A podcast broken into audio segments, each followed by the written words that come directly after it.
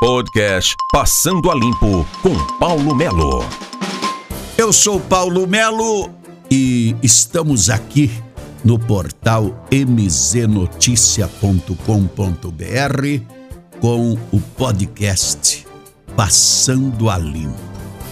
Passando a Limpo para dizer para você que Ponta Grossa teve um episódio curioso nas últimas horas. Um júri não pôde ser realizado porque os jurados não compareceram.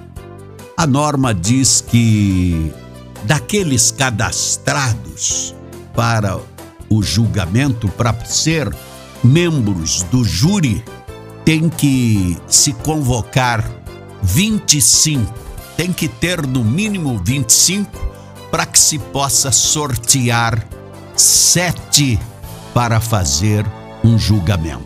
E aí nós tivemos, de acordo com as informações da defesa e da acusação, apenas 11 convocados dos 25 compareceram.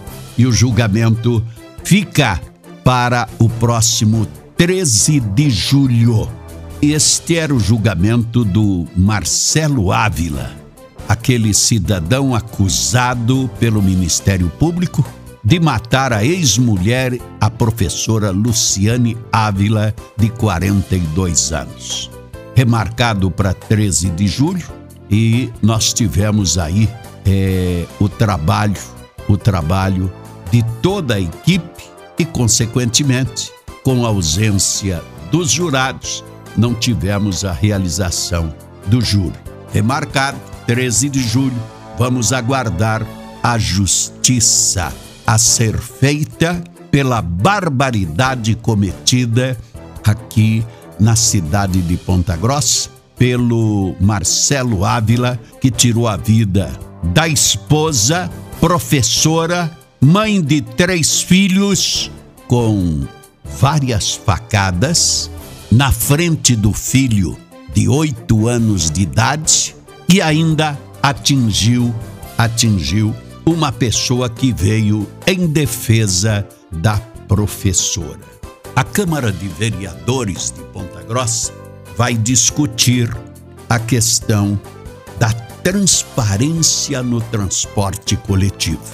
É tão importante que o transporte coletivo já foi criado uma comissão para analisar a nova licitação, a nova concessão para o transporte coletivo em Ponta Grossa.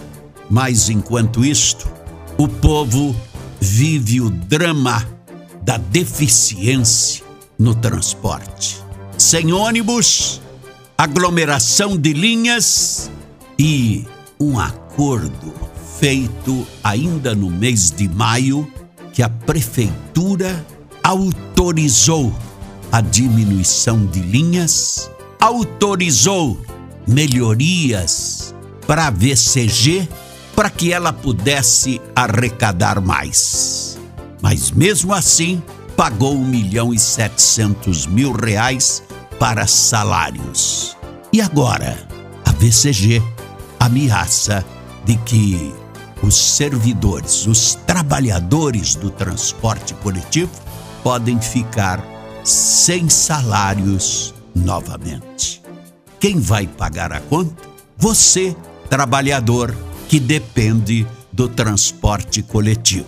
Porque, além de todas essas barbaridades, ainda tem um aviso antecipado de que a passagem pode ultrapassar os seis reais aqui na cidade princesa.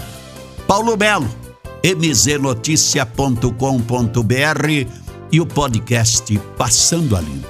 Passando a Limpo com Paulo Melo.